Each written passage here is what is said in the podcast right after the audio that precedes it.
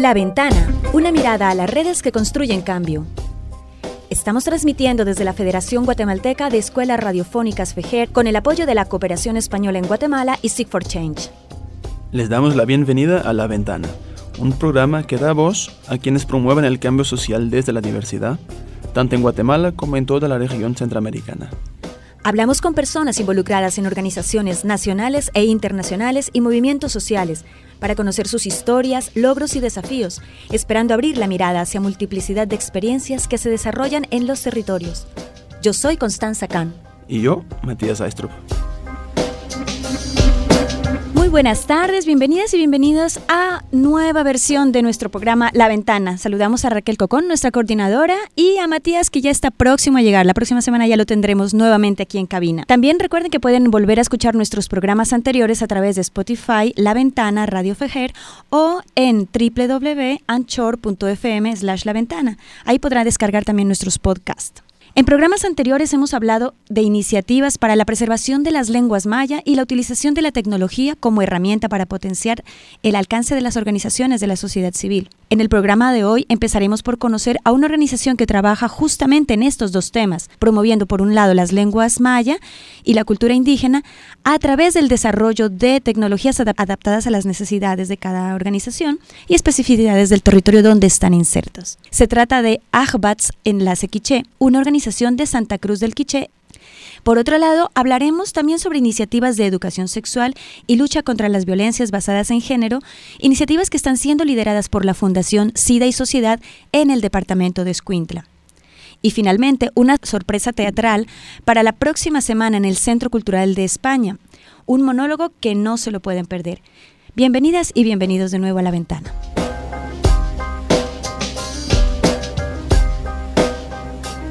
Quiché es un departamento en el que se estima que más del 90% de la población es indígena, teniendo como idioma materno un idioma que no es el español. Entre los que se hablan en este departamento se encuentran el Ichil, el Zacapulteca, Uspanteca y Quiché. Estuvimos en Santa Cruz de Quiché y conocimos una organización que promueve el uso de la tecnología para el fortalecimiento de la cultura y la promoción de los derechos de los pueblos indígenas. Es Albats Enlace Quiché. Escuchemos la entrevista que hicimos a Matías Gutiérrez, socio fundador y actual director ejecutivo de la organización.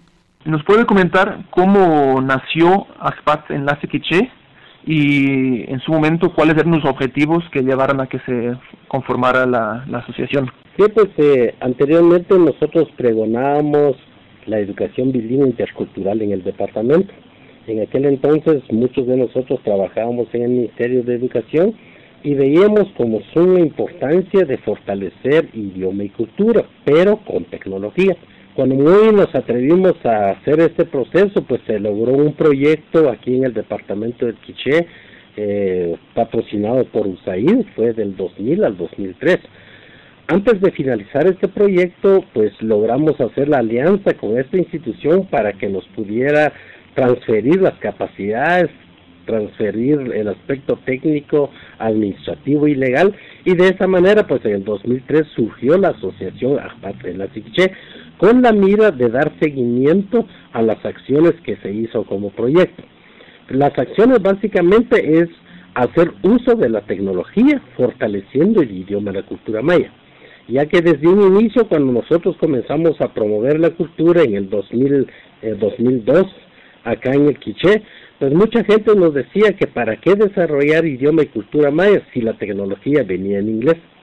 Entonces la mayoría decía que no sirve mejor enseñar inglés y no un idioma maya.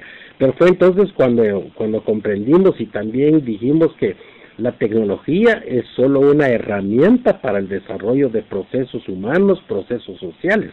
Y de esa manera comenzamos a trabajar entonces eh, distintos recursos, especialmente didácticos, con docentes, con alumnos, con autoridades educativas, con padres de familia y demostramos que la tecnología en realidad pues es esa herramienta para desarrollar capacidades en la población. Básicamente nuestras acciones se, se hizo aquí en el departamento de Quiché en los idiomas, eh, idioma maya quiché, el idioma maya y el zacapulteco y el uspanteco y en qué en, en particular en qué se ha traducido vuestro trabajo de, de apostar por la tecnología con el, la pertinencia del idioma maya qué tipo de proyectos han podido llevar a cabo a lo largo de, vuestra existencia. Bueno, hubo un modelo que implementamos eh, con el apoyo y cooperación del Ministerio de Educación que le llamamos CETEVI, que son Centros de Tecnología Bilingüe Intercultural. Estos centros de tecnología bilingüe intercultural pues los clasificamos inicialmente como CETEVIS escolares. Estos se ubicaban en un centro educativo en donde pues primero se capacitaba al personal, en este caso a los maestros o estudiantes, para que ellos mismos generen sus materiales didácticos en el aula. Y fue de esa manera como logramos en un momento pues crear distintos CTEs en distintos niveles del sistema educativo donde los mismos estudiantes, los mismos maestros, los mismos padres de familia aportaban ya en la formación de sus estudiantes y es ahí donde vimos la importancia que tiene de hacer uso de la tecnología porque era una herramienta pedagógica para fortalecer las capacidades en los maestros, pero por otro lado para que coadyuven el desarrollo y fortalecimiento de la educación bilingüe e intercultural. ¿Y por qué, eh, por qué es importante la educación y la comunicación bilingüe intercultural? ¿Por qué es que esto es, uno de vuestros objetivos principales? O ¿Puede hablar un poco de, de pues de eso, de la importancia de, del, del, idioma maya, de promover estos idiomas. Bueno, inicialmente desde que constituimos esta asociación estábamos bien claros sobre los fundamentos que íbamos a tener, el propósito, la visión y la misión de nuestra asociación y de ahí el nombre de Ahbat en la Siquiche. Ahbat es una palabra que significa creadores o recreadores de la cultura maya viene la, la primera palabra Pat viene del calendario maya, es el primer día del calendario lunar, y luego el Aj es un prefijo que implica profesión u oficio. Entonces, desde ahí, contemplado ese punto de vista, pues toda nuestra estructura se basa con fundamento en la cosmovisión maya. Entonces, si ese es el propósito, pues nuestra intención era fortalecer entonces estos conocimientos, estos saberes del pueblo maya trasladado en las escuelas.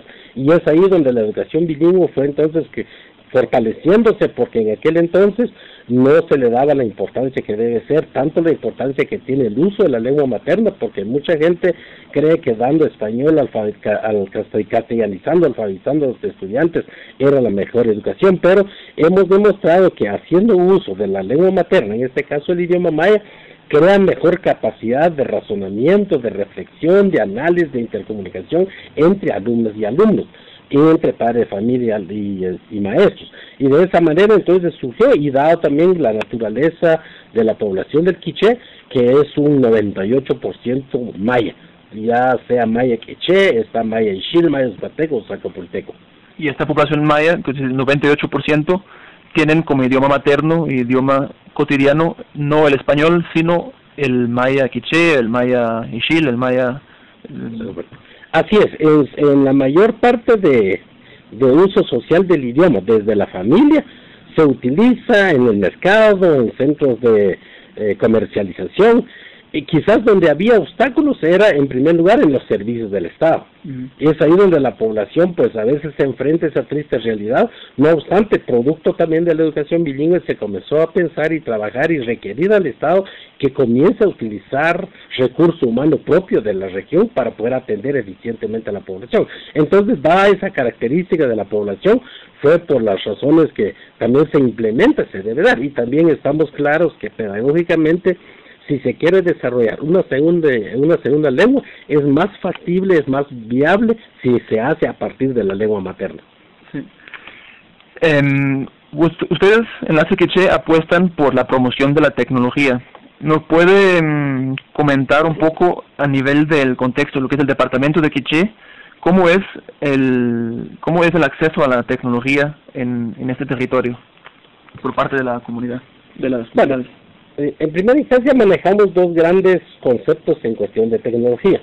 Por un lado hablamos de la tecnología propiamente maya, es decir, esa parte que también necesitamos socializar al mundo occidental, socializar a los servicios del Estado, que hay formas propias de las comunidades formas propias, cómo resuelve, cómo atiende sus necesidades. Entonces, a partir de ahí ese es un elemento. Y es ahí donde nosotros hablamos, por ejemplo, lo de las plantas, habla matemática maya, calendario maya, numeración maya. Entonces, como un elemento que realmente desarrolla potencialidades en el ser humano. Pero por otro lado, hablamos también del uso de las tecnologías de información y comunicación, que esa es la, la otra parte, y es ahí donde nosotros comenzamos a ver la utilidad y también sobre todo eh, cómo vino a invadir el, toda la situación comercial en Guatemala. Entonces vimos que ya era una herramienta que utilizan distintas personas, inclusive personas monolingües mayas pueden utilizar un celular a pesar que no saben leer. Es decir, cómo lo hacen es una maravilla. Y es ahí donde nosotros comenzamos a generar recursos diseñados, programados desde los idiomas mayas. Y hemos tenido herramientas como decir los, los, las mamás, las mujeres, o cierta población analfabeta que solo con hacer clic pueden encender una computadora y ahí con audios para que ellos puedan dirigir. Entonces vimos la bondad que tiene y esa capacidad que tienen los seres, los seres humanos, especialmente la población maya, de utilizar entonces esta tecnología para sus servicios básicos. Y ahí es donde viene la importancia de nosotros de decirles que la tecnología solo es un recurso que ayuda en un momento a desarrollar capacidades, pero que no sea con la finalidad realmente de una dependencia económica, de una explotación de estos recursos, sino realmente utilizarlo para el desarrollo propio de las comunidades. Y lo que usted llama la tecnología maya, de que mencionó al inicio de su respuesta anterior, ¿hasta qué punto está em, difundida y, y presente en las comunidades en el departamento de Quiché todavía?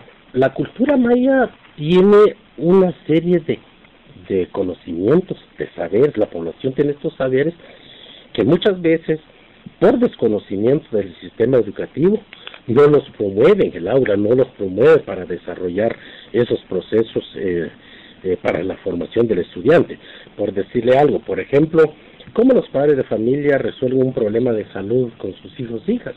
Ellos tienen su propio recurso con eh, las plantas medicinales, comienza a orar, tiene su dosificación, tiene sus propiedades, conocen todo eso. El ejemplo típico, los tejidos.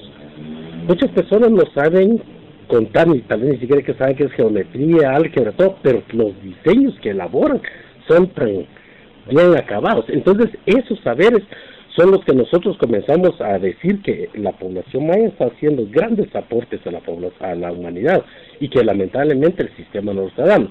Pero a la, a la, a la par de estos saberes, entonces tiene su propia tecnología.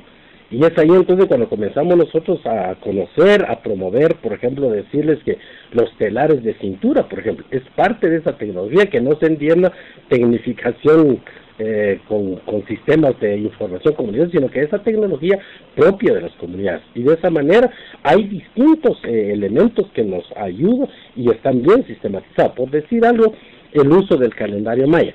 El calendario maya es un sistema, un control del cómputo de tiempo, pero que cada día tiene una razón de ser y que cada día influye en la vida del ser humano. Este recurso tecnológico es lo que muchas veces desconocemos, las potencialidades, las capacidades que tiene cada ser humano y es ahí donde comenzamos nosotros también a abogar para que esto se enseñe y se comience a practicar en el aula. Entonces se combinó estos elementos, los saberes y cómo hace uso la población maya en resolución de sus problemas, sus necesidades o intereses que, que tiene. Muy bien. Em, para finalizar, eh, coméntenos cómo el trabajo de Enlace Quiché, ya sea a nivel de promoción de la tecnología o de defensa y promoción de las lenguas mayas, cómo se logra articular o no con las instituciones públicas en, aquí en Quiché. Bueno, pues de acuerdo a los ejes temáticos que tenemos seis ejes temáticos, uno de esos que estamos hablando ahorita es educación bilingüe, pero también tenemos el eje temático de formación de recursos humanos, el fortalecimiento institucional, la complementariedad y equidad de género, tenemos comunicación, investigación social y la participación e incidencia ciudadana. Entonces, de acuerdo a estos grandes ejes que tenemos, nosotros hemos gestado distintos proyectos eh, en favor de la población meta que tenemos de cada uno de estos ejes o programas que lanzamos. Y es ahí donde hemos logrado también, por ejemplo, con esto de educación bilingüe, logramos un premio a nivel mundial por medio de la cumbre eh, mundial de la información por inclusión de tecnología e idioma y cultura. Lo recibimos en Ginebra, Suiza, la primera y el segundo en Túnez, África, en el año eh, dos, en el año 2005 se recibieron estos, estos premios. Pero a partir de ahí entonces, como otro elemento es, cuando hablamos también sobre complementaria equidad de género, comenzamos a vislumbrar las deficiencias que tiene el sistema en poder dar atención especialmente a niñas o a mujeres. Entonces comenzó la idea de nosotros de crear, de generar proyectos a favor de estos sectores vulnerables. Y es ahí donde hemos logrado pues distintos proyectos que ha coadyuvado, uno, en la formación de recursos humanos propiamente en grupos, en el caso de las mujeres, hemos visto el empoderamiento de ellos en cuestión de derechos, en hacer denuncias, hemos visto también cómo en un momento de crear la capacidad de autosostenibilidad de los proyectos que tienen, pero sobre todo la razón de estos proyectos es cómo empoderar a ellas para que denuncien la violencia de género que en muchos casos se daba. Y solo de esa manera hemos logrado trabajar con distintos sectores, por supuesto con apoyo también de algunos cooperantes que hemos tenido, y también nos ha dejado grandes lecciones porque al inicio nuestros esfuerzos se enmarcaban mucho en las mujeres con la finalidad de que hagan cambios en su vida, en su familia, en su comunidad, pero muchas veces nos damos cuenta que la capacitación por sí sola, solo con grupos de mujeres, no generaba los cambios que queríamos. Entonces tuvimos que involucrar en un momento a los esposos, a los papás, a los hijos, para que ellos también coadyuven en ese proceso. Y lógicamente también involucramos a autoridades comunitarias para que vayan dando el espacio. Y solo de esa manera hemos logrado también que nosotros seamos el ejemplo, por ejemplo, eh, en el caso de los consejos de desarrollo urbano rural, pues nuestra asociación ha liderado procesos de transformación, procesos de transparencia, procesos de lucha contra la corrupción, siempre con la mira de beneficiar a la población. Entonces, de esa manera es como hemos trabajado distintos componentes también en, el Quiché. ¿Han logrado esos componentes trabajarlos con autoridades, eh, instituciones municipales o departamentales, o siempre trabajan a, a margen de esas instituciones del Estado? Eh, al inicio nuestro, nuestra experiencia surgió con trabajar eh, independientemente con autoridades del sistema, pero ya paulatinamente vimos también que era eh, otro sector que hay que trabajar para ir sensibilizando y de esa manera pues nuestros últimos proyectos, hay un proyecto que se denomina las mujeres y el derecho a acceso a la información pública. Este proyecto actualmente lo estamos trabajando en coordinación con los alcaldes municipales en, seis municipios del departamento de Quiché. Entonces es otra dinámica diferente porque teníamos que coordinar desde la municipalidad con sus distintas instancias y fortalecer esa capacidad. Son experiencias grandísimas y también nos hemos dado cuenta que acercarnos a los servidores públicos también es importante porque muchos de ellos tampoco han recibido la orientación y sobre todo cuando ellos desconocen de la vivencia propia de los pueblos, pero alguien que ha vivido, alguien que conoce y lo comparte con ellos, también les llama la atención y con ellos hemos logrado grandes alianzas. Actualmente tenemos eh, pues una buena coordinación con los distintos ministerios, distintas secretarías, con alcaldes, incluso con otros entes del Estado a nivel regional aquí en Quiché y Huehuetenango. Bueno, Matías, muchas gracias por participar en la ventana y esperamos poder volver a entrevistarlos en el futuro.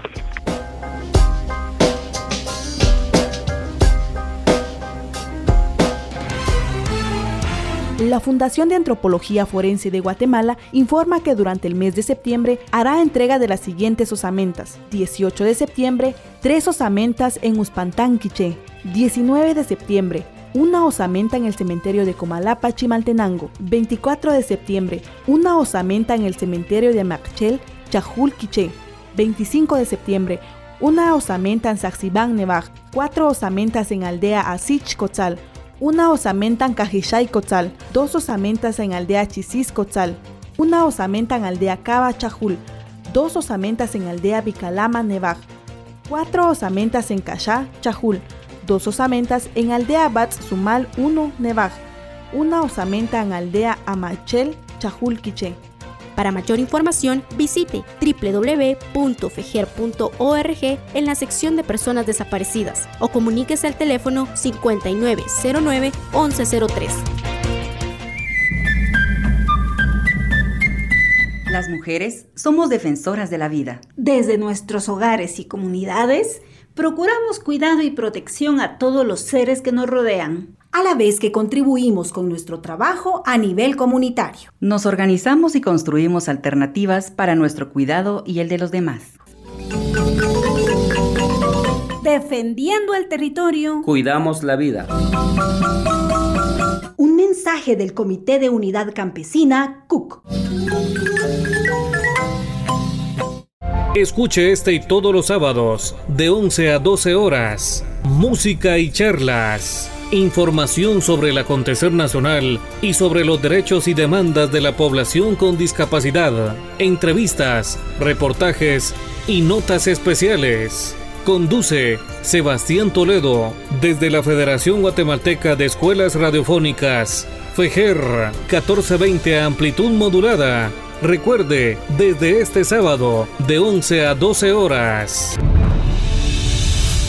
Participa en la trigésima carrera internacional de la luz y el sonido en su tradicional recorrido por el anillo periférico. Domingo 6 de octubre, 8 de la mañana, 10 kilómetros libre y máster, incluye chip y 5 kilómetros recreativa. Aporte 100 quetzales, inscripciones en oficinas del Benemérito Comité y Hospital de Ojos y Oídos, Dr. Rodolfo Robles Valverde, atletas con discapacidad visual y auditiva, inscripción gratuita, Benemérito Comité Pro Ciegos y Sordos de Guatemala.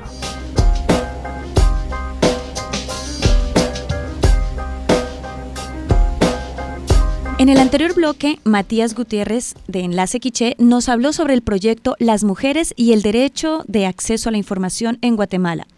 Este es un proyecto que nace para dar respuesta a la necesidad de acceso a la información por parte de las mujeres, especialmente las mujeres indígenas, quienes deben afrontar innumerables barreras para ejercer este derecho tan básico y que está consagrado por la ley. Cuando hablamos de información pública, puede ir desde eh, conocer el horario de funcionamiento de una institución, responsabilidades que tienen estas en temas de servicios públicos, planes, políticas públicas, decisiones tomadas en las municipalidades y otra prestación de servicios de educación y salud, becas, diversas oportunidades laborales que se pueden presentar. Todo es información a nivel local. Las barreras que dificultan el acceso a la información pueden estar relacionadas con dificultades de las mujeres rurales en desplazarse hasta las oficinas de las instituciones públicas, en la débil conexión de la población a Internet o en la brecha digital, el desconocimiento de que el acceso a la información es un derecho y no un favor, como muchas veces se cree y en otros casos la barrera lingüística que existe en gran parte de la población que no habla español y que las instituciones públicas no hacen muchas veces el esfuerzo de ofrecer sus servicios con pertinencia cultural y lingüística. Como en muchas otras áreas, las mujeres son las más excluidas debido a estas barreras. Sobre esta iniciativa promovida por Enlace Quiché hablamos con Soledad Hernández, quien hace parte del equipo técnico de dicho proyecto. Escuchemos la entrevista. Y hablando de este proyecto de las mujeres y el derecho de acceso a la información pública en Guatemala en general y en Quiché en particular, ¿cuál es el objetivo de, este proyecto y quiénes son las organizaciones que están involucradas en el proyecto? El objetivo principal del proyecto es eh, promover el acceso a la información pública, principalmente hacia las mujeres acá en el departamento del Quiché estamos como la Asociación Arbat Enlace Quiché ejecutando este proyecto, sin embargo, pues eh, el proyecto está en otros departamentos, como por ejemplo en Chiquimula, eh, en la ciudad capital, y pues este año se, se amplía la cobertura del proyecto y se integra el departamento de Sololá como parte de, del proyecto. ¿Y en qué año nació el proyecto? Eh, déjeme contarle que el proyecto surge a raíz de un estudio que hizo el Centro Carter. El Centro Carter es una ONG que tiene sus oficinas en Atlanta. Pues actualmente ya contamos con oficina acá en la ciudad de Guatemala. el estudio eh, precisamente se hizo en agosto 2015 con apoyo de Acción Ciudadana. El estudio eh, básicamente eh, pues sirvió para identificar si acá en Guatemala se conoce el derecho al acceso a la información pública, si sabemos que hay una ley, que es la ley de acceso a la información pública, y si la población está ejerciendo este derecho. A raíz de este estudio se identificaron eh, pues varios obstáculos que hacen y que, que a la larga pues arroja que principalmente las mujeres eh, tienen muchas limitantes para ejercer este derecho. Una de ellas puede ser, eh, según el estudio lo identifica, es la pobreza, otra es el analfabetismo, otra es eh, la distancia, el mal estado de carreteras. Y una, una principalmente o básicamente que es el desconocimiento de este derecho y el desconocimiento de la ley. Entonces, a raíz de ello, eh, el Centro Carter está trabajando en los departamentos que anteriormente mencioné. Y pues básicamente es promover el derecho al acceso a la información pública, que la población conozca que hay una ley que ampara el ejercicio de este derecho y que las mujeres ejerzan su derecho a acceder a información, a salarios, a presupuestos, a ejecución de proyectos, a beneficios que, que las instituciones públicas tienen básicamente para las mujeres, pero eso no quiere decir que estamos excluyendo a los hombres, sino que el proyecto eh, embarca a mucha población, estamos trabajando con mujeres principalmente, con líderes comunitarios, con juventud, que pues hemos visto de qué manera ellos han aportado mucho al proyecto y también de la mano estamos involucrando a servidores públicos para que conozcan eh, qué es lo que deben de cumplir según lo establece en la ley. Y entonces, eh, usted es como parte de Enlace Quiché, el socio aquí en el departamento de Quiché responsable por la implementación del proyecto. Eh, ¿En qué ha consistido el proyecto? ¿Qué actividades se han desarrollado para promover el acceso de mujeres a la información pública aquí en el departamento de Quiché? El proyecto eh, lo iniciamos acá en La Quiché como contraparte del Centro Carter, acá en el departamento, eh, lo iniciamos ejecutando en el año 2015 precisamente, iniciando eh, con identificar a grupos de mujeres de las comunidades y que conozcan este derecho que ejerzan su derecho, eh, pues básicamente les damos a conocer a dónde pueden acudir a solicitar información, de qué manera lo pueden hacer y qué tipo de información pueden solicitar. Eh, al hacer estos talleres de, sensibilización nos, nos, dimos cuenta la importancia de también eh, sensibilizar a servidores públicos, porque hasta en los servidores públicos hay desconocimiento de, de la ley, incumplen con lo que la ley establece. Entonces, al mismo tiempo, eh, capacitamos también a, los servidores públicos.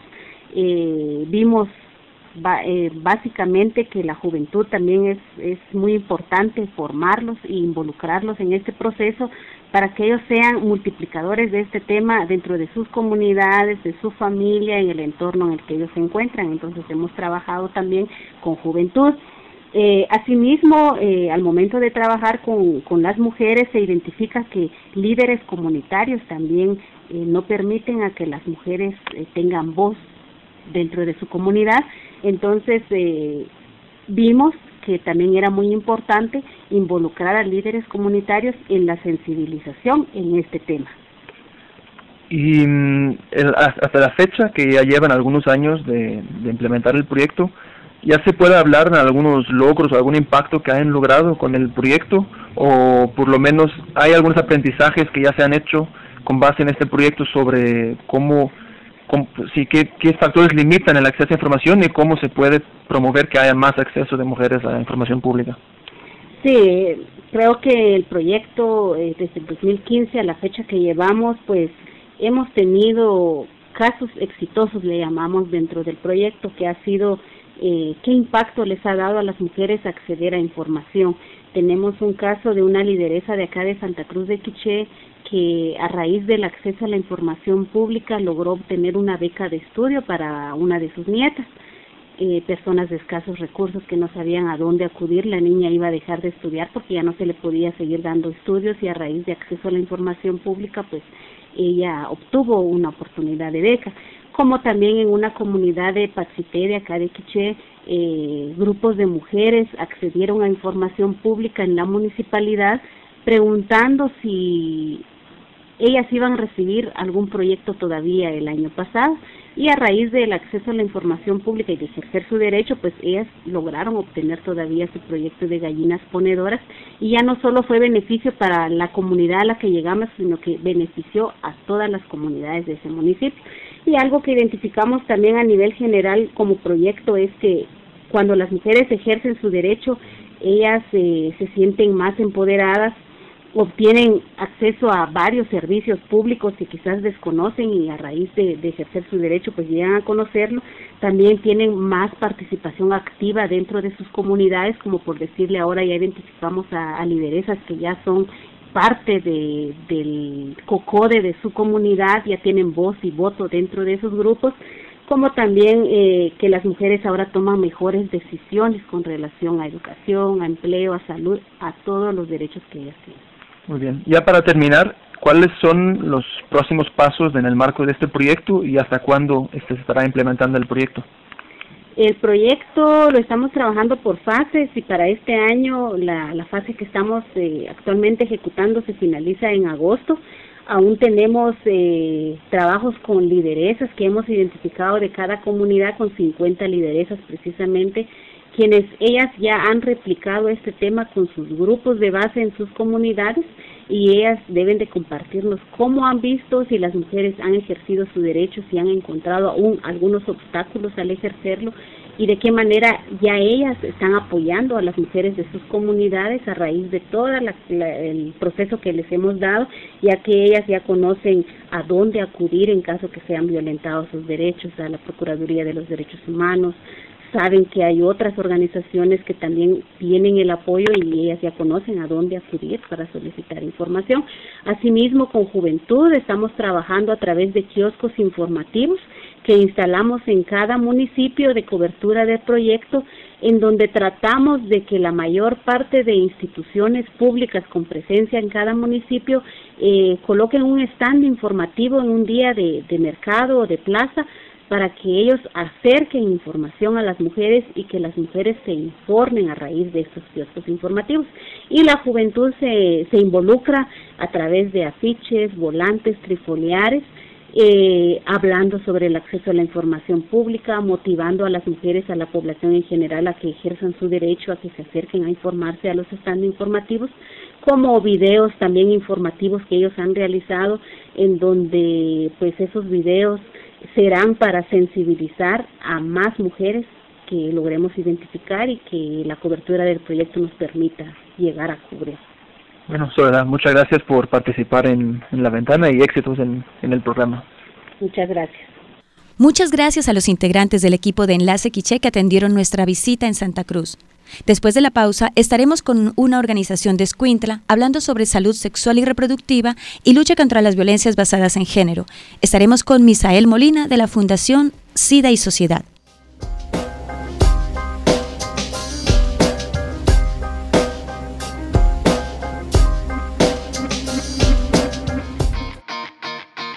La red de comunicadoras indígenas Junnao, el noticiero Fejer Mayacat y el programa Contacto Migrante. Producciones de la Federación Guatemalteca de Escuelas Radiofónicas envían un saludo en sus 47 años a la Asociación Latinoamericana de Educación y Comunicación Popular ALER.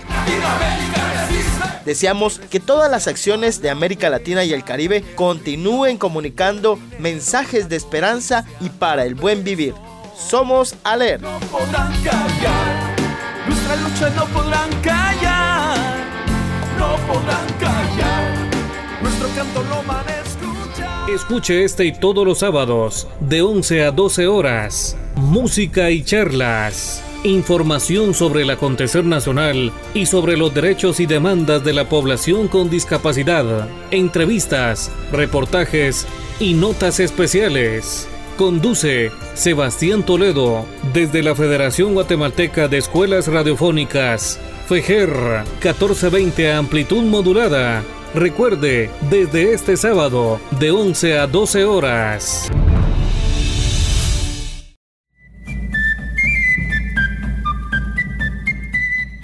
Muchas defensoras y defensores de derechos humanos a nivel nacional están siendo criminalizados y judicializados como parte de una estrategia de empresarios, terratenientes y sus operadores de justicia. Los defensores más afectados son del campo. Por ejemplo, 193 hermanas y hermanos organizados en el Comité de Unidad Campesina CUC están siendo perseguidos judicialmente. ¿Quién defiende a las personas defensoras de derechos humanos? Su vida, su integridad, su familia y su comunidad urge la aprobación de la política pública de protección de defensoras y defensores de derechos humanos. Defendiendo el territorio. Cuidamos la vida. Un mensaje del Comité de Unidad Campesina, CUC.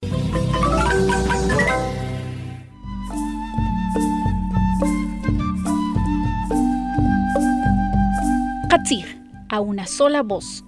Jueves de 3 a 4 de la tarde, Radio Revista de la Asociación Política de Mujeres Mayas Moló.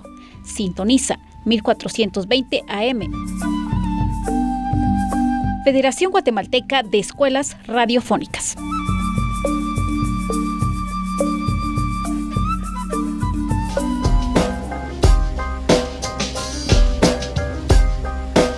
Para este bloque nos moveremos radialmente hasta el departamento de Escuintla, donde conocimos a Misael Molina de la Fundación SIDA y Sociedad, una organización que trabaja en formación y sensibilización en temas tan prioritarios y que al mismo tiempo causan tanta polémica entre diversos sectores, especialmente los conservadores, en un contexto que a su vez es a nivel nacional uno de los más afectados por la violencia contra la mujer y contra la población LGTBI.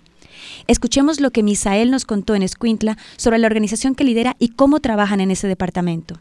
Nosotros como CIA y Sociedad ONG acá en Escuintla trabajamos en prevención de violencia y también dentro del ámbito de los derechos sexuales y reproductivos. Trabajamos con redes y organizaciones de base comunitaria, donde están representadas la Red de Mujeres en Acción, que es una red de mujeres principalmente de áreas rojas o de zonas rojas de acá de Escuintla.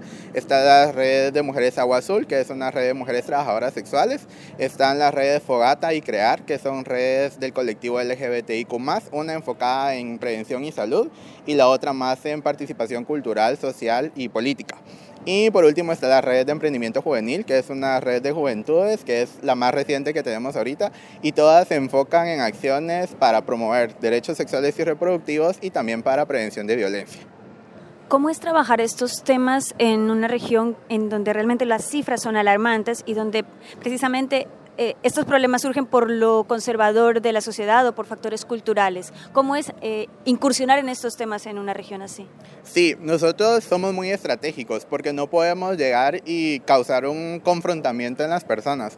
Entonces trabajamos primero desde la sensibilización de las personas que están realmente interesadas en entonces formamos las redes y a partir de las redes empoderamos a esas personas para que ellas mismas puedan poder venir enfocar y acompañar el empoderamiento de sus pares. Entonces esa ha sido como la estrategia, ¿verdad? Trabajar en pares, porque de esta forma las personas sensibilizan, se informan, se interesan en el tema y a través de este empoderamiento, esta educación, esta sensibilización que tienen, pues vienen y pueden apoyar y facilitar también el empoderamiento de sus pares. Entonces, mujeres, empoderando mujeres, LGBTIQ+, empoderando LGBTIQ+, juventudes, empoderando juventudes, y ahí es donde hemos visto como más esta facilidad, porque no es lo mismo que un adulto venga y le explique a alguien de 12, 13 años algo que también otra persona de 12, 13 años puede explicarle. Entonces, creo que esa ha sido la estrategia bastante apropiada. Sí, Escuintla eh, culturalmente es uno de los departamentos principalmente con mayor índice de violencia y también con una cultura hablando de religión, hablando de machismo y de otros procesos o evidencias culturales que se tienen muy arraigadas. Entonces sí nos ha sido difícil, nos ha costado esta parte, también desde la parte de la seguridad, tanto de nosotros como colaboradores como de las personas que colaboran con nosotros a través de las redes, pero creo que esas estrategias nos han ayudado a poder facilitar ese empoderamiento y ese acercamiento hacia las comunidades con en, relación a la estrategia en pares que nosotros hemos trabajado. ¿Cuál es la diferencia de trabajar con grupos de mujeres adultas que trabajar por otro lado con grupos de jóvenes a nivel de el interés y la receptividad a estos temas y también el impacto que ustedes logran en esa población jóvenes o adultos? Sí, en mujeres eh, por experiencia hemos visto que es bastante fácil. ¿Por qué? Porque por el contexto en el que vivimos, las mujeres tienen, por decirlo de alguna manera, porque no es así, pero tienen más tiempo o están en casa, entonces cuando se hacen las reuniones o se hacen las capacitaciones, ellas corren, por ejemplo, para hacer su almuerzo, para dejar todo listo y poder participar en. Con las juventudes se complica un poco por la parte educativa, porque estudian, porque eh, sus horarios eh, son distintos, o bien por los permisos a veces de sus padres de familia, porque trabajamos muchas veces con menores de edad, entonces necesitamos un permiso o una autorización. En base al interés, creo que sí, hay más interés, por ejemplo, de mujeres adultas, porque regularmente y también hemos trabajado mucho con sobrevivientes de violencia. Entonces ellas mismas han pedido esa ayuda o han buscado esa ayuda y esa, e, ese empoderamiento que se ha tenido es el que les ha permitido poder venir y ayudar, como les explicaba, a sus pares. Entonces se ha visto y se ha visualizado mayor el interés. En cambio, o en respecto a las juventudes, no ha habido tal vez un interés tan palpable o tan lucible, pero a través de las actividades y estrategias que hemos hecho, eh, enfocando las acciones y actividades en los intereses de las y ellos, es que se ha visto el, poder participar, el que puedan generar ellos esos espacios que a veces eh, incluso, ¿verdad? No comprenden porque no saben. Entonces, a través de estas, de estas participaciones o de estas formaciones que han tenido, incluso han dicho, ah, bueno, me han dado herramientas para hacer mis tareas. O me han dado herramientas que yo no sabía que existían porque igual el sistema educativo en Guatemala está obsoleto. Entonces vemos cómo que ellos formen parte protagónica del cambio que se está dando en Escuintla, les ha dado ese empoderamiento y les ha dado mayor interés. Algo que nos preguntamos es, mm, hablando con, con, la gente que participó en el evento de hoy, es sobre el perfil del agresor. Y muchos de los agresores son jóvenes, hombres, que empiezan más o menos desde los 14 años. Eh, ¿Por qué se da esto y cómo trabajar con este perfil de, de jóvenes que son los presentes y futuros agresores también? Sí, creo que esa es una de las partes más difíciles del el poder ver ese perfil, Creo que hay muchos factores, desde la parte cultural e histórica que hemos vivido como Guatemala de poder y apoyar la violencia, ¿verdad? Entre los jóvenes, incluso si nos sentamos a observar cómo juega un grupo de mujeres o cómo juega un grupo de hombres, en el grupo de hombres va a haber mucha más violencia y, y la violencia se ve y además la violencia en un grupo de hombres se valida, y se normaliza y dice, ah, bueno, él está jugando de esa forma porque es hombre, porque es macho, y se halaga o se alaba esa conducta. Entonces, desde niño se va aprendiendo que, ok, esto es bueno, esto es reconocido, yo puedo hacer esto, en cambio en las niñas es totalmente lo contrario. Y ahí vemos que al final el patrón es igual, tanto en los hombres como en las mujeres, porque también en los hombres venimos y como parte de esa cultura hacemos ver que ellos no pueden expresar sus sentimientos, que ellos tienen que reprimirse, que ellos tienen, no pueden ser femeninos, por decirlo de alguna manera. Entonces, todo este contexto que lo, que lo alimenta. Eh, también, por ejemplo, eh, videojuegos, televisión y programas, que la mayoría son violentos. Eh, en los videojuegos, por ejemplo, el protagonista es aquel que mata y que logra hacer más daño a las personas. Entonces los videojuegos de diferentes no son sanos por la poca supervisión también que se tiene por parte de, los papás. Todo es una cadena y sabemos que también por el contexto en el que vivimos hoy en día, padre y madre a veces tienen que salir a trabajar o si no viven en una familia nuclear eh, como esta, con abuelos, con tíos, con otros cuidadores, pues sucede lo mismo. Entonces es una serie de, situaciones las que promueven que este, esta conducta de violencia sea fomentada y sea alabada en los hombres. Cómo se ha trabajado, cómo se ha manejado. Realmente ha sido bastante complejo y complicado porque principalmente es eso, el hecho de cuestionar mis privilegios como hombre, ¿verdad? Cómo nací, quién soy y qué se me ha dado desde que nací y qué no se le ha dado, por ejemplo, a mi mamá, a mi hermana o a, su par mujer más cercana que tengan o, esa esa realmente análisis que ellos pueden hacer, que es a lo que lo llevamos, una de las primeras cosas que hacemos, ¿verdad? ¿Quién soy yo? ¿Dónde estoy? ¿Cómo me criaron? ¿Y quién es mi par mujer? ¿Cómo ha sido? ¿Cómo la han creado? ¿Qué he visto de diferencia? Entonces creo que es esa sensibilización y concientización en relación a cómo se lleva a cabo. Entonces, luego de esto, también eh, hemos trabajado el la, aparte de los privilegios que la persona puede identificar, es el cuestionarse, ¿verdad? ¿Qué está haciendo bien, qué está haciendo mal? Y empezar a dejar de normalizar la violencia, hacerle ver a la persona, al niño, al adolescente, que los comportamientos que está haciendo realmente no son los adecuados, que traen consecuencias, consecuencias psicológicas y físicas, porque es lo que en, en el foro también se habla, ¿verdad? No siempre sabemos identificar la violencia, tanto como agresor como alguien que agrede o, el que es agredido, no sabemos identificar la violencia. Entonces se les enseña a, evidenciar esa violencia y a partir de ahí pues ellos pueden hacer sus, sus análisis, pueden sacar sus conclusiones. Claro, todo orientado a su nivel académico, educativo, contextual, histórico, y a partir de eso se les empodera y se les capacita para que ellos también estén o sean parte de esa sensibilización a otros jóvenes, ¿verdad? Entonces, por ejemplo, a través de la Comupre hemos estado en ferias de prevención de violencia en instituciones educativas acá en Escuintla. Entonces es interesante ver cómo un adolescente, un niño de 14 a 16 años le está explicando a otro niño de 14 a 16 años qué es la violencia, cómo se evidencia la violencia y que la violencia ejercida no es buena. Entonces creo que es todo ese proceso. Nos hablabas que uno de los espacios que hay para coordinar entre las organizaciones que trabajan temas de violencia aquí en Escuintla es la Comupre. ¿Qué es la Comupre y qué es el mandato o el, el trabajo que hacen desde este espacio? Sí, la Comupre es la Comisión Municipal de, para la Prevención de la Violencia, que se maneja institucionalmente acá en Escuintla. Este espacio es eh, promovido por la Municipalidad de Escuintla. El presidente es el señor alcalde entonces, esta es la coordinación que se hace. Quienes asisten a la Comupre, todas las instituciones y organizaciones que están trabajando acá en Escuintla, desde Ministerio de Salud, Ministerio de Educación, con representantes de cada una de esas áreas, eh, el IX, Ministerio de Trabajo y otras organizaciones como la nuestra, ONGs, que están también trabajando acá en Escuintla, y las organizaciones y redes de base comunitaria, como les mencionaba, las redes de jóvenes, de mujeres, LGBT.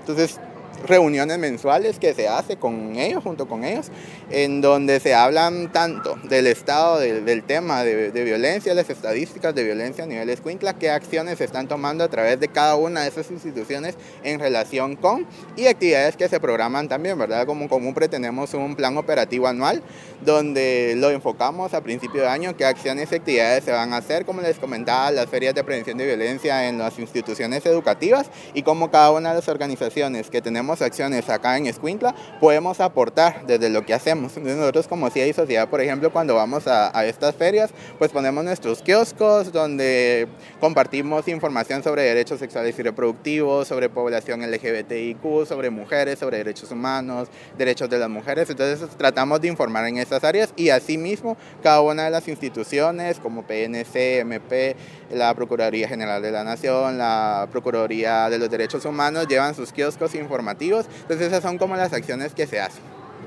¿Cuáles son los desafíos ya a nivel estructural para realmente eh, generar unos cambios, unas transformaciones desde lo cultural, que es donde está más arraigado el patriarcado y todos estos mecanismos de poder que, que generan esta violencia? Sí, eh, considero que desde la forma en la que está estructurada el gobierno y todo el sistema político y el, el, sistema estructural, como decías, acá en Guatemala es un reto bastante difícil porque hemos visto, por ejemplo, en ocasiones que la representante acá del Ministerio de Salud quiere implementar o hacer algo, pero hay un proceso burocrático para hacerlo que viene desde la parte central que está en, en la ciudad capital. Entonces, a veces todos esos procesos burocráticos detienen ciertas acciones que se realizan o se hacen, o igual volvemos a, a, a lo del contexto cultural e incluso religioso que, que se da en Guatemala, que por diferentes situaciones las personas no quieren que se dé salud sexual y reproductiva en alguna institución, ¿verdad? Pero al final si es pública, tiene que hacerse porque es parte de los derechos sexuales y reproductivos de los jóvenes, los niños, niñas y adolescentes. Entonces creo que es esa parte estructural que debe hacerse una revisión. Nuestra constitución política de la República está también un tanto obsoleta desde esa parte porque no se ha dado un seguimiento no se han hecho reformas que realmente se adapten a la situación actual del mundo, desde el acceso a la información, desde el Internet, desde todo esto que ahora tenemos y que antes no se contaba. Entonces creo que sí, esa parte estructural hablando de todo el sistema de Guatemala, a veces detiene. De igual forma, en, en Escuintla y a través de la Común existe un compromiso, se han hecho bastantes, bastantes acciones. Eh, como si hay sociedad, estamos muy agradecidos con cada una de las instituciones que están ahí porque nos han dado apertura, nos han dado acompañamiento y nos han permitido poder llevar estos temas que son bastante complejos y complicados en, en Escuintla, pero hemos tenido bastante apertura y eso es bastante positivo. Entonces, creo que poco a poco cada una de las instituciones y organizaciones que representamos el, la Comupre eh, estamos realmente comprometidos en eso, en la disminución de la violencia en todas sus expresiones, especialmente en poblaciones en contexto de vulnerabilidad. Y es ese compromiso, creo que es ese compromiso individual de cada una de las personas representantes el que ha hecho que las acciones de la Comupre se vean reflejadas en diferentes eh, acciones acá en Escuintla. Nuestro agradecimiento a Misael Molina de SIDA y Sociedad y al Movimiento por la Paz MPDL, quien hizo posible que pudiéramos hacer esta visita al departamento. Después de la pausa, regresamos con una entrevista al actor Gerson Lam y su nueva obra que se presentará la próxima semana, el próximo viernes, en el Centro Cultural de España en Guatemala.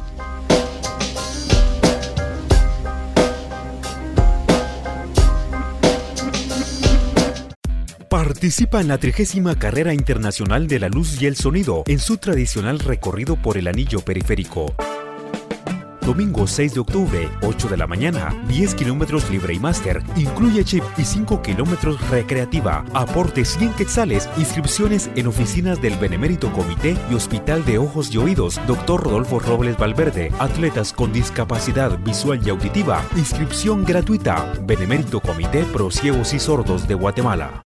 Escuche este y todos los sábados, de 11 a 12 horas, música y charlas información sobre el acontecer nacional y sobre los derechos y demandas de la población con discapacidad, entrevistas, reportajes y notas especiales. Conduce Sebastián Toledo desde la Federación Guatemalteca de Escuelas Radiofónicas, FEGER 1420 amplitud modulada. Recuerde, desde este sábado, de 11 a 12 horas.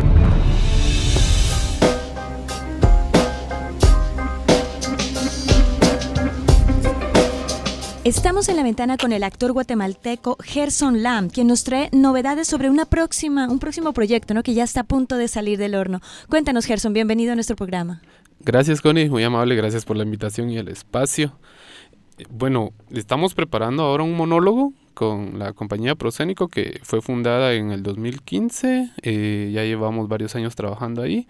Eh, dejamos un tiempecito, un receso ahí de descanso, respiro y luego este año empezamos con, con entrenamientos actorales. Eh, incluimos a, algunos otros compañeros del gremio de teatro y empezamos a trabajar un monólogo hace unos meses siempre con esa necesidad de, estar creando constantemente y este monólogo se llama El Búho, que es un monólogo escrito por el maestro Luis Escobedo Gowans, que es un maestro mío que aprecio bastante.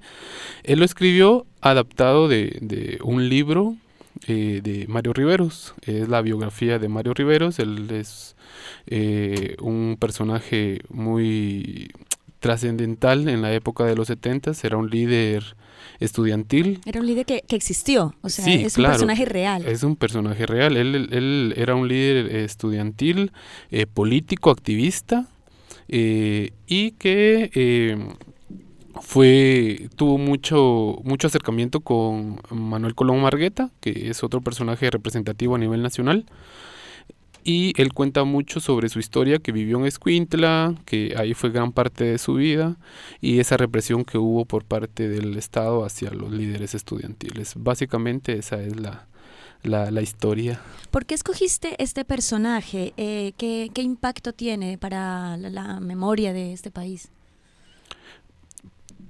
Creo que esa pregunta la directora me la hizo muchas veces. Y, bueno, la eh, directora es María Isabel Yela, ¿no? María Isabel Yela, una gran amiga, una gran actriz, directora, eh, egresada de la Escuela Superior de Arte. Con ella llevamos trabajando varios años y este año ya eh, concretizamos este proyecto. dentro de las cuestionantes que siempre ella me hace, y, es esta pregunta que tú me hiciste, ¿por qué?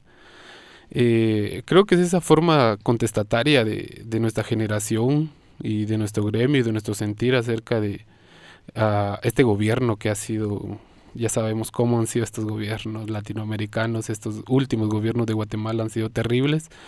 Y creo que la coyuntura no sigue siendo la misma desde los 70, mucho antes, eh, y la que estamos viviendo ahora. Entonces, creo que ese sentir del el alma que tiene el texto, creo que yo lo he vivido, lo he sentido desde hace mucho tiempo, hace muchos años, y creo que este es un momento ideal y un momento eh, en mi vida donde lo he reconocido, lo he adaptado a mí y es una forma también de protesta y y de política en el ámbito del arte. Esa es la magia del teatro, ¿no? Llevar eh, mensajes políticos, activismo social a través de, los escenarios.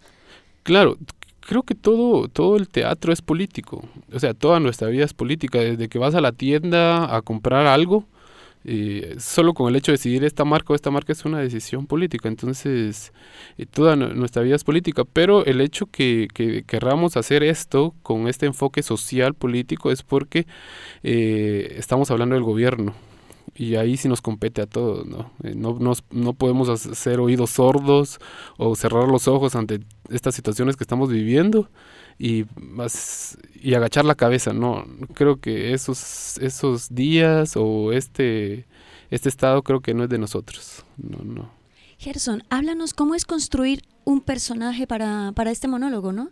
Eh, se cree que un monólogo es una persona en el escenario, detrás de esa persona hay una dirección, hay el, quien pensó, eh, la historia.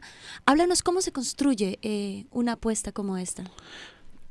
Este eh, bueno, por la idea que tenemos de, del teatro, hay, mucha, hay muchos tipos de teatro. La idea que nosotros tenemos empezó este año, principio, con muchos entrenamientos, eh, empezamos de hecho con María Isabel Yela, con Gabriel Belis, que son grandes amigos, empezamos con muchos entrenamientos, creamos un par de espectáculos, eh, fuimos conociéndonos tanto actoralmente, escénicamente, como personas, porque eso es muy importante. Yo no entendía esto hace muchos años, decía un amigo, para poder crear compañía hay que ser amigos, hay que llegar a ese punto. Eh, puede suceder en algunos casos, en algunos casos no, pero eh, él lo veía así, yo no lo entendía, hasta ahora lo estoy entendiendo. Entonces, a partir de ahí fue que me, yo tenía siempre esa cosquilla de poder hacer algo, poder hacer algo. Este texto que este maestro me lo había mencionado hace mucho tiempo. Eh, entonces empezamos a trabajar sobre el texto primero, las lecturas de trabajo de mesa, que, que, que es el primer paso en el proceso. Y luego eh, entrenamientos eh, escénicos, ya con objetivos acerca de, el de personaje, porque este personaje lleva varios personajes dentro de todo el, dentro de toda la obra.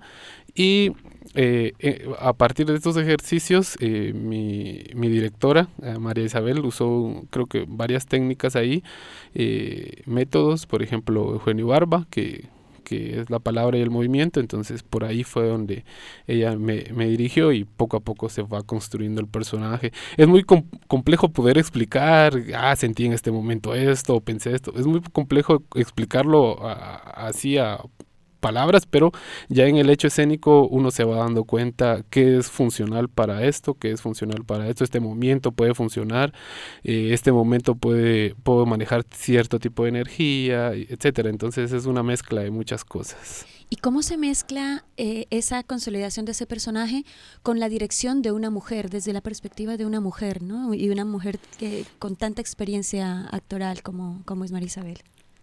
Sí, esa fue otra cosa que me agradó mucho porque eh, generalmente he sido dirigido eh, cuando he trabajado como actor por, por directores.